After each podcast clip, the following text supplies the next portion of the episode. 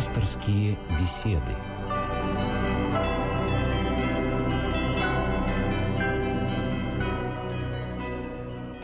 В эфире еженедельная программа «Радио России» «Пасторские беседы». Наш пастор сегодня отец Георгий Рощин. Здравствуйте. Здравствуйте. Меня зовут Ирина Ахеева. Сегодня у нас трудная тема, звучит она так «Соборность и демократия».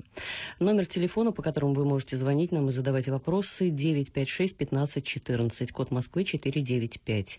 И адреса традиционно повторю, по которым после программы можно отправить нам письмо 125-040, Москва, 5 улица Имского поля, дом 19, дробь 21, радио Радио России «Пасторские беседы». Это почтовый адрес.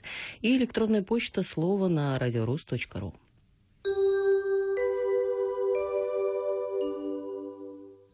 Еще раз повторю тему «Соборность и демократия». Э, связана она с э, праздником, с памятью святых отцов семи Вселенских соборов.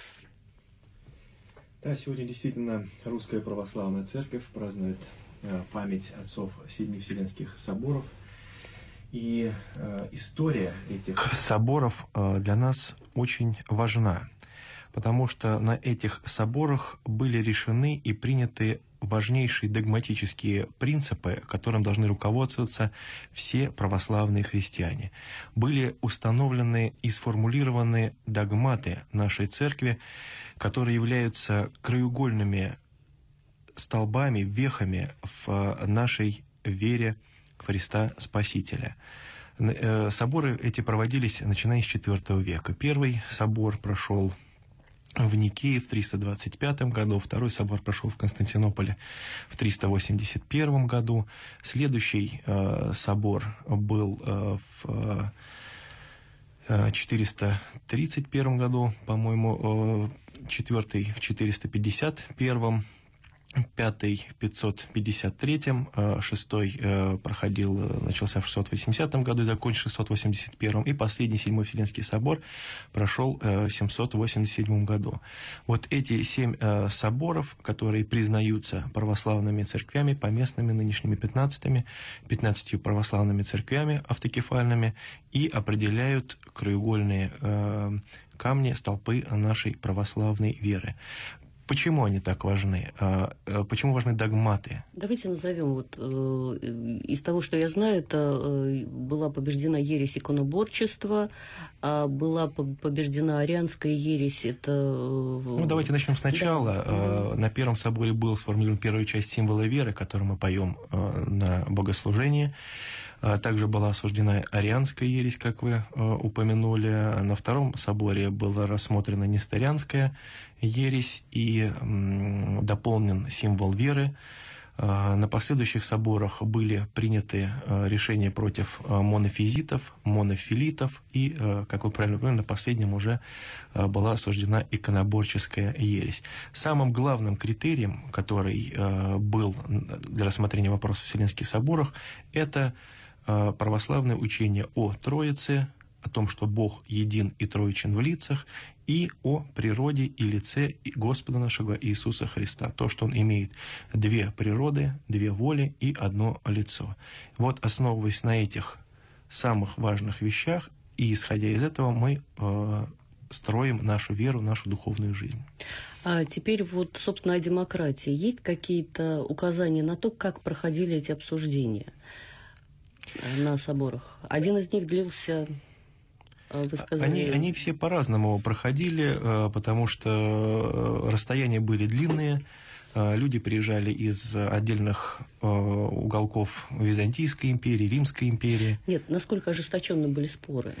Было ли там голосование? Ну вот что-то что вот такое вот. Самым главным критерием то, что все вопросы должны были решиться единогласно. То есть вся полнота православной церкви на тот момент должна была подтвердить истинность этих соборов. И э, решения этих соборов выходили под заглавием «Изволися Духу Святому и нам». Э, существовали и разбойничьи соборы, э, которые собирались не по канонам православной церкви, на которых осуждались истинные пастыри церкви, на которых искажалось православное учение и которые, естественно, церковью отвергаются и не принимаются. То есть они не были э, приняты полнотой церкви.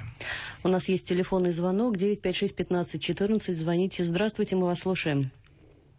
Говорите, Алло. пожалуйста. Да, говорите, пожалуйста. Алло. Говорите. Здравствуйте, вас беспокоит Сергей Владимирович. У меня вопрос, батюшки, по поводу соборности и демократии.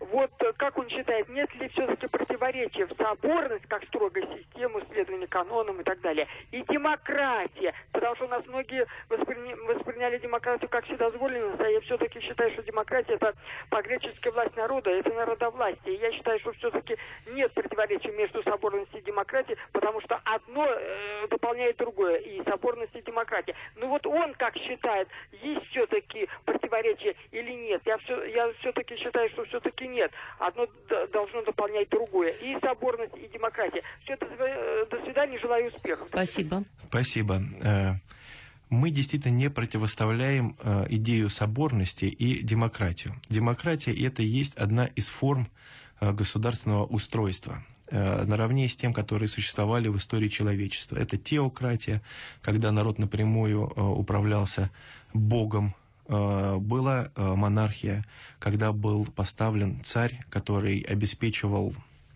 или монарх э, обеспечил правопорядок в государстве.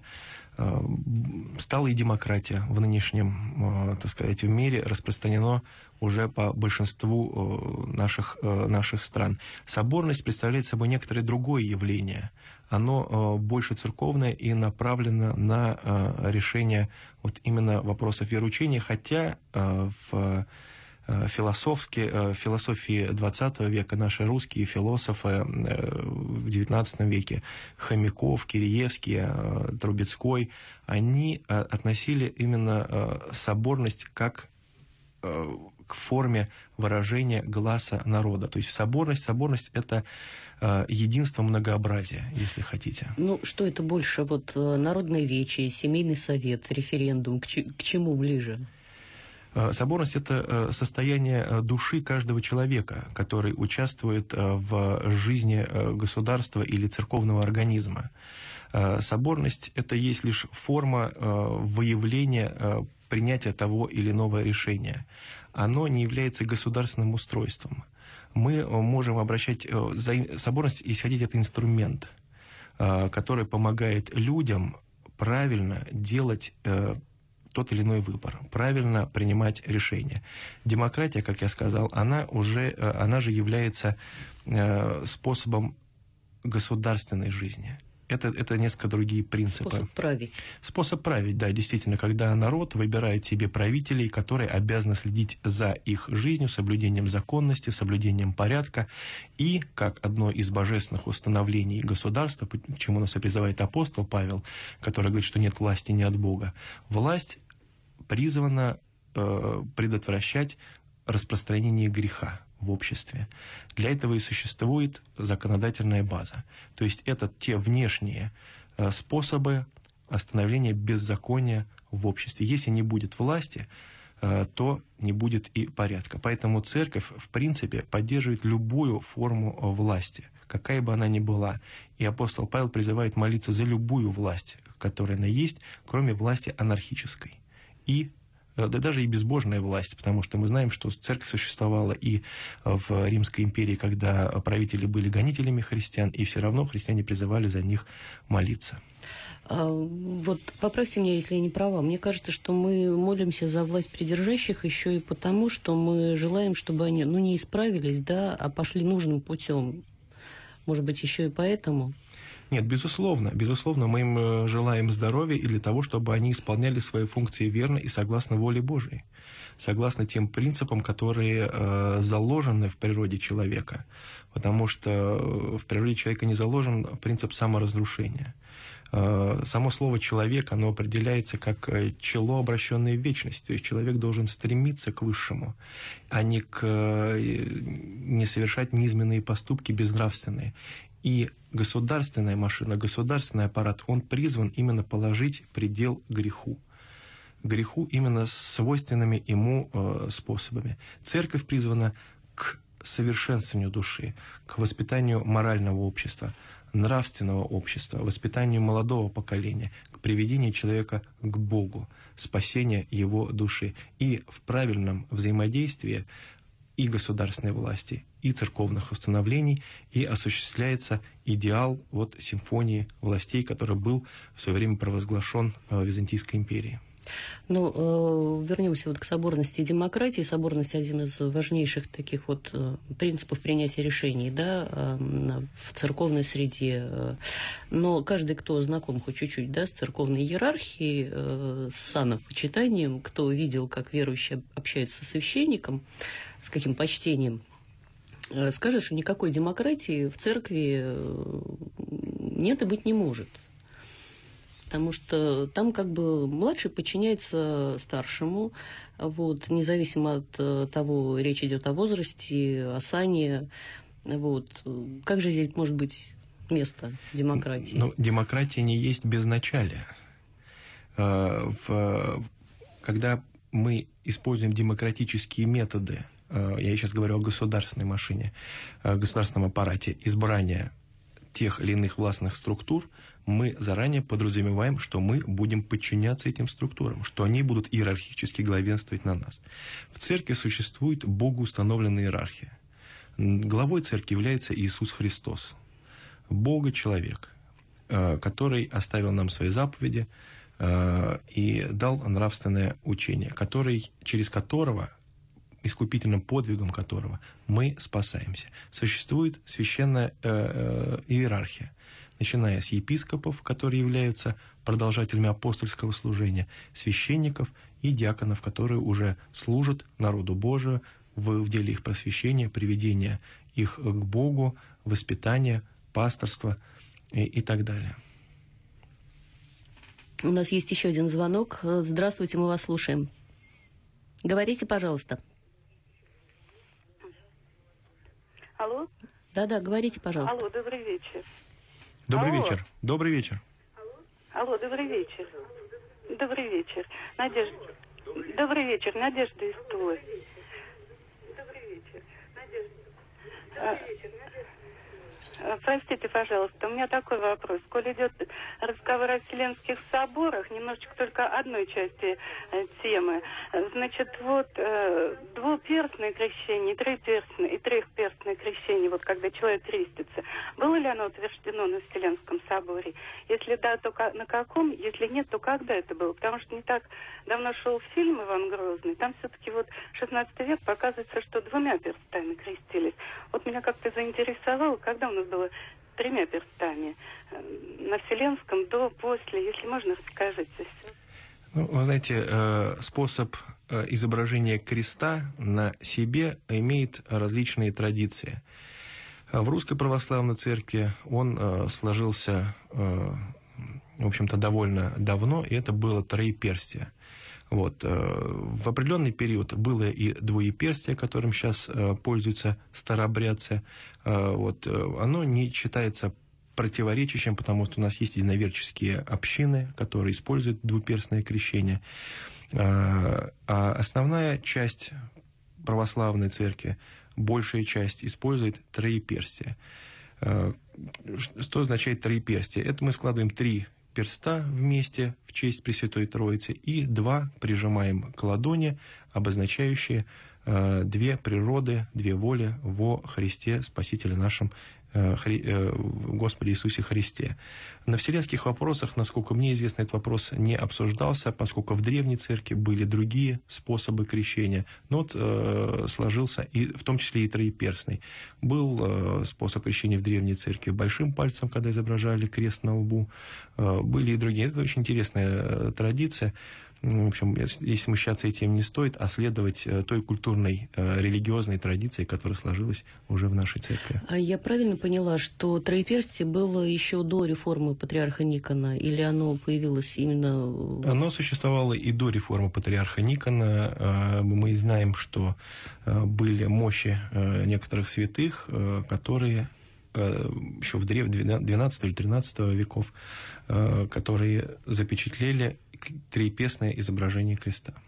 Ага, 956-15-14, наш телефон. У нас есть еще один телефонный звонок. Здравствуйте, э, мы вас слушаем, только уберите, пожалуйста, громкость радиоприемника. Спасибо. Алло? Говорите, пожалуйста. Алло? Добрый вечер. Здравствуйте. Алло. Алло, здравствуйте. Мы вас слушаем. Задавайте ваш Скажите, вопрос. пожалуйста, вот э, расхождение между католической и православной церковью, э, когда произошло, на каком Вселенском соборе и по какому основанию э, произошло это разделение? Спасибо. Да, спасибо. Это очень интересный догматический вопрос. Но э, Вселенские соборы, как я сказал, последний из них состоялся в 787 году, и тогда западная часть христианской церкви, которая сейчас является католической, и восточная часть, они э, в догматическом плане были едины. Э, Разделение именно католическую или западную и восточную э, восточную часть христианской церкви произошло только в XI веке, в 1054 э, году. Причиной этого было э, догматические расхождения, в, э, не совсем значительные, но последствия вылившиеся э, вот в такой э, большой раскол, к которому, к сожалению, примешались и э, политические идеи, существовавшие, э, политические разногласия, существовавшие между правителями вот этих двух частей э, э, Римской империи. Чтобы точнее э, или глубже э, ответить на этот вопрос, я бы рекомендовал вам э, обратиться к специализированной литературе, ибо в э, столь коротком э, эфире э, сложно осветить всю действительно проблематику разделения э, на католической, между католической и православной церковью. Отец Георгий, еще один звонок выслушаем. Здравствуйте, мы вас слушаем. Говорите, пожалуйста. Добрый вечер. Нет, видимо. Вы слышите нас? Мы готовы ваш вопрос ус- услышать, выслушать. Нет, видимо, нет этого звонка. А, отец Георгий, давайте мы, я просто вернусь к тому, что мне кажется, что вот э, когда есть, да, эм, когда мы говорим о вере, о демократии в том э, смысле, как ее сейчас понимают, да, это даже, это даже не свобода, это даже воля, это скорее воля. Да, вот так вот э, русское слово такое есть замечательное, которое обозначает несколько иное, чем свобода. Но Господь нам э, дал свободу воли, да, но, потребовал, но требует, единственное, чего Он от нас требует, послушания. Да, и мне кажется, это э, здесь вот демократии в том смысле, как мы ее понимаем, наверное, быть не может. Вопрос в том, что когда мы говорим о свободе, мы иногда забываем о краеугольном понятии, о краеугольном значении нашей свободы. Мы призваны к свободе, как говорит нам апостол Павел в Священном Писании. Но эта свобода не есть э, вседозволенность. Эта свобода есть не э, любое мое жел- исполнение моего желания того, что я хочу на данный момент. Это есть свобода от греха. Ибо человек, не подверженный греху, не являющийся рабом греха, является поистине свободным.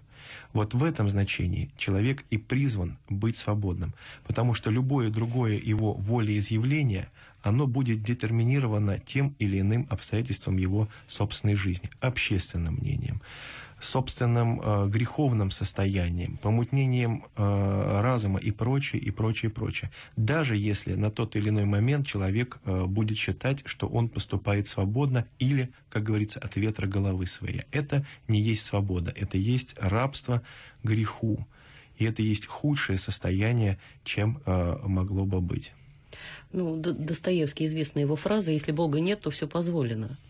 Да, действительно, когда в душе у человека нет стержня нравственного, нет э, твердого ощущения, э, откуда он происходит, к чему он стремится, для него все становится равным. Вот этот релятивизм, который существует в современном обществе, равных в кавычках э, возможностей, э, равных возможностей совершать грех и в то же время э, быть верующим человеком, это не есть равные возможности. Человек должен стремиться жить благочестиво. И в этом его главная задача. Человек должен стараться быть с Богом, быть свободным от греха. И тогда все его поступки будут свободными. Тогда он будет иметь возможность принимать правильное, нравственное решение в тех или иных случаях своей жизни. Если он не будет с Богом, если он будет думать, что он дел, может делать все, что хочет, он не будет поистине свободным человеком. Ибо мы знаем и в современной истории, особенно 90-х годов нашей страны, когда человек, считая, что он дел, должен делать все, что хочет, по свободе, на самом деле разрушал себя, разрушал страну, разрушал свое собственное общество и, или семью. Да, и не соблюдал даже то, что ну, наверное, это самое, самое близкое положение Конституции любого демократического государства. Свобода каждого ограничивается свободой э, другого человека. Можно, можно начать с этого.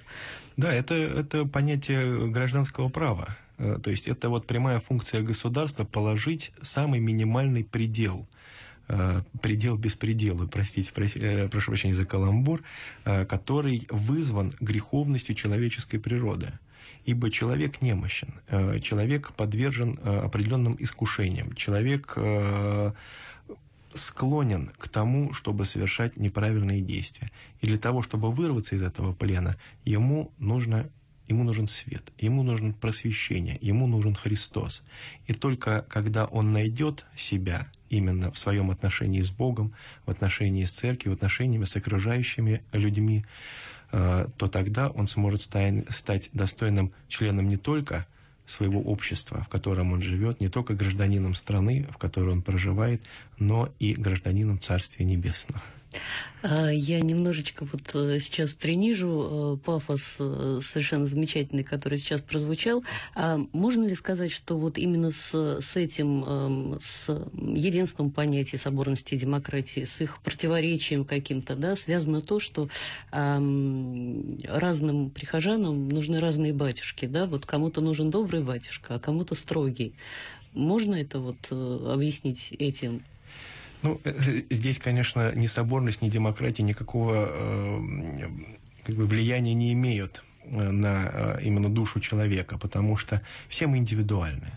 У каждого свой путь, в том числе и жизненный путь, и путь к Богу, путь отношения с Богом. И э, каждому человеку потребны различные формы общения с э, Всевышним. Э, и для этого существуют различные практики.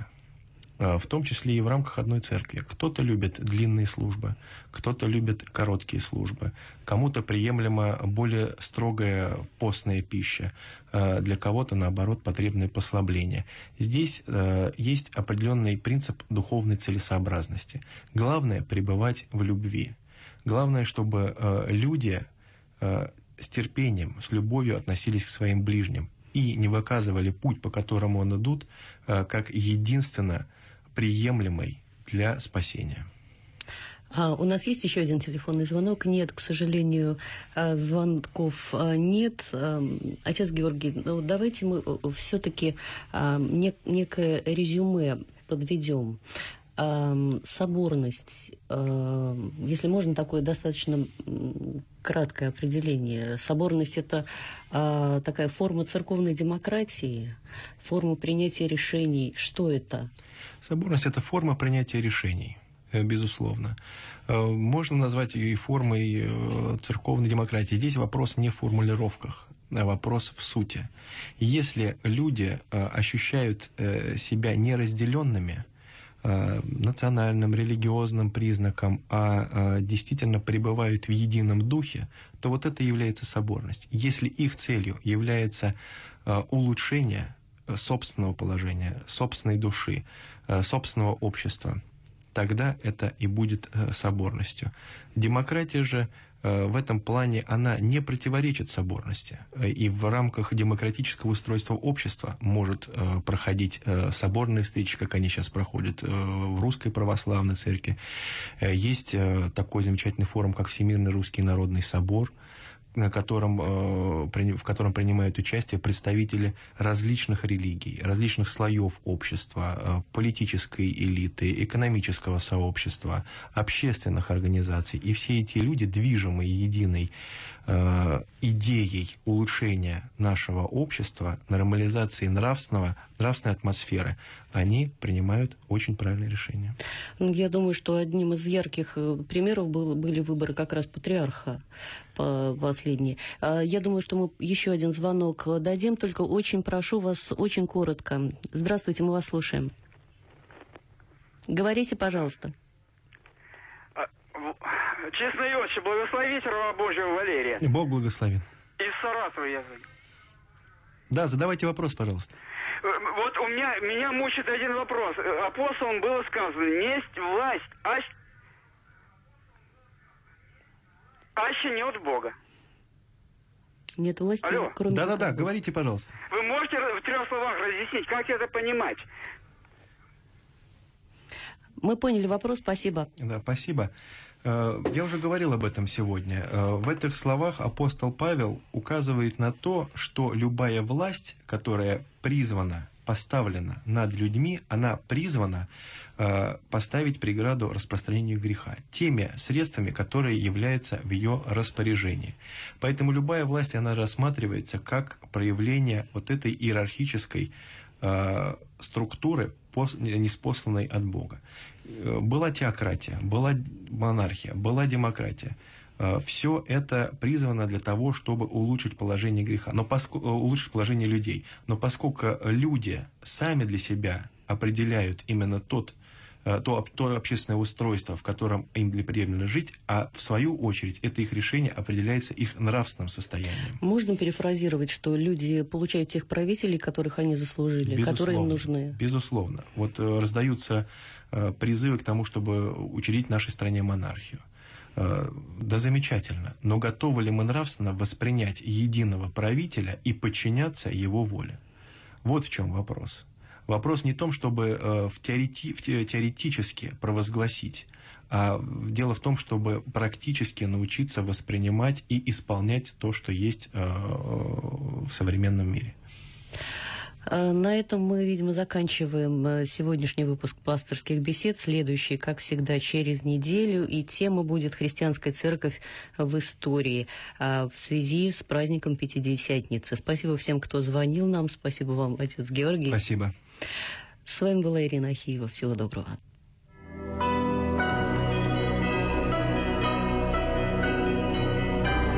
Вы слушали программу «Пасторские беседы» из цикла «Мир, человек, слово».